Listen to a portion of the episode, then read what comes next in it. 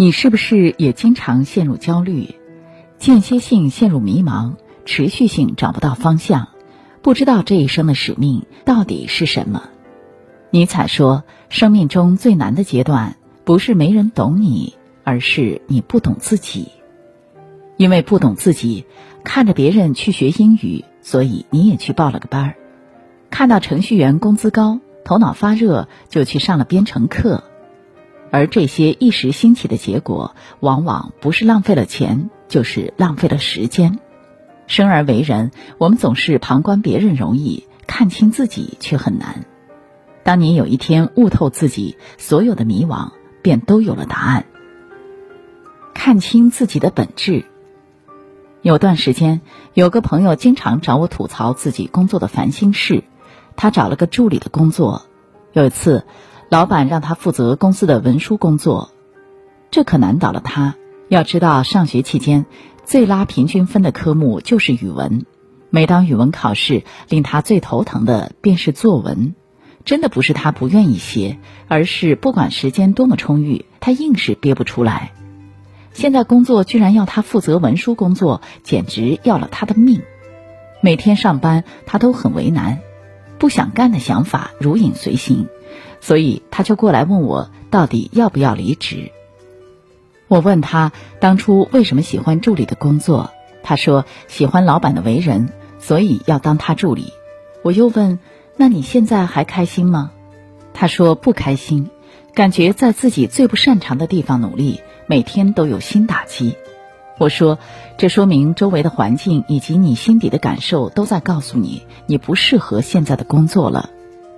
他听完后回去就辞掉了工作，没多久就找到另一份不仅适合自己，而且待遇不错的工作。曾经有位前辈说过一句话，印象深刻：对于普通人来说，发掘自己的天赋所在很重要，因为只有做自己擅长的事，才有可能快乐并且赚很多钱。无论做事还是做人，认清自己都很重要。比如，你是一个内向的人，非得逼自己做外向的事，肯定做不好的；你是一个感性的人，非得逼自己变得理性，确实是在难为自己；你是一个冷淡的人，非要强迫自己热情阳光，那也是很难做到。认清自己，既不会因为别人而否定自己，自卑自弃，又不会因为别人的恭维而盲目自信。接纳自己不仅是长处，还有缺点，你才能活得自洽，你的生活才会自如。厘清和外部的关系。作家周佐罗曾经讲过一个自己的故事。刚工作那会儿，他跟朋友一起在北京工作创业。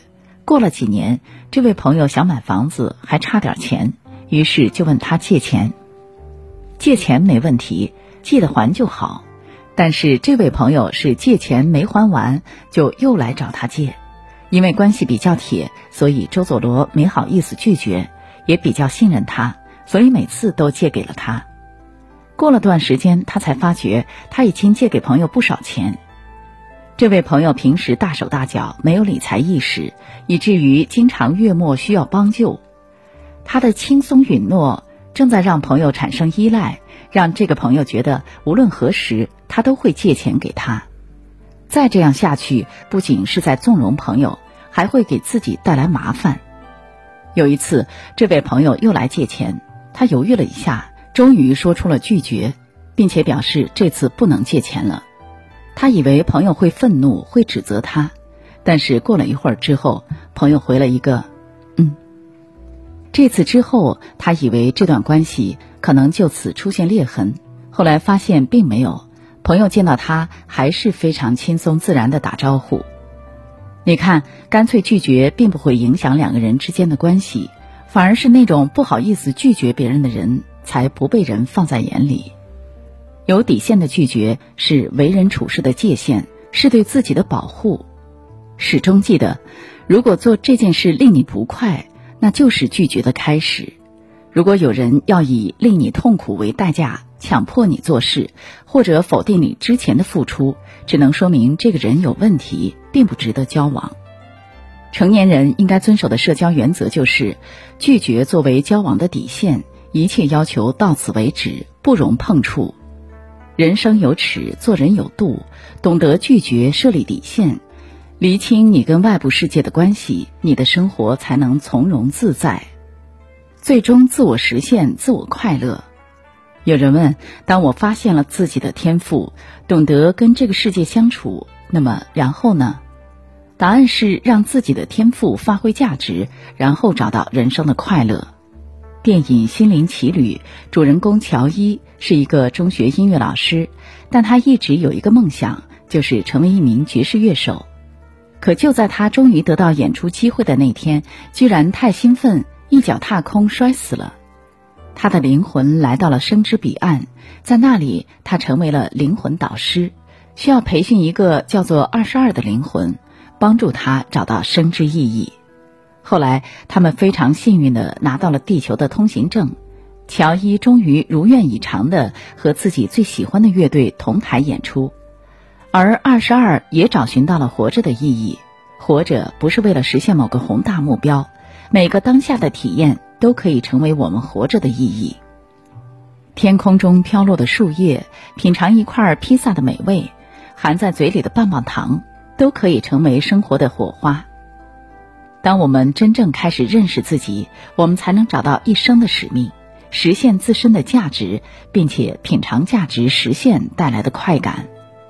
当我们厘清跟这个世界的关系，不纠结过往，不畏惧将来，坦然的面对当下，心平气和，才能从容不迫；心胸开阔，才能汲取力量。修一个好心态，学会把心放宽，把烦恼看淡。当你积极的善待生活，日子也会欢喜常伴。柏拉图的墓志铭说：“认识你自己，而且越早认清自己越好。只有这样，我们能更早出发上路，而不是随波逐流。能了解别人的人是聪明，真正做到了解自己的人才算是智慧。做人贵在自知，了解自己是什么样的人，才能认清自己的定位。”了解自己和世界的关系，才不会被外界所牵累。最终，走在属于自己的时区里，寻找生命的快乐和意义。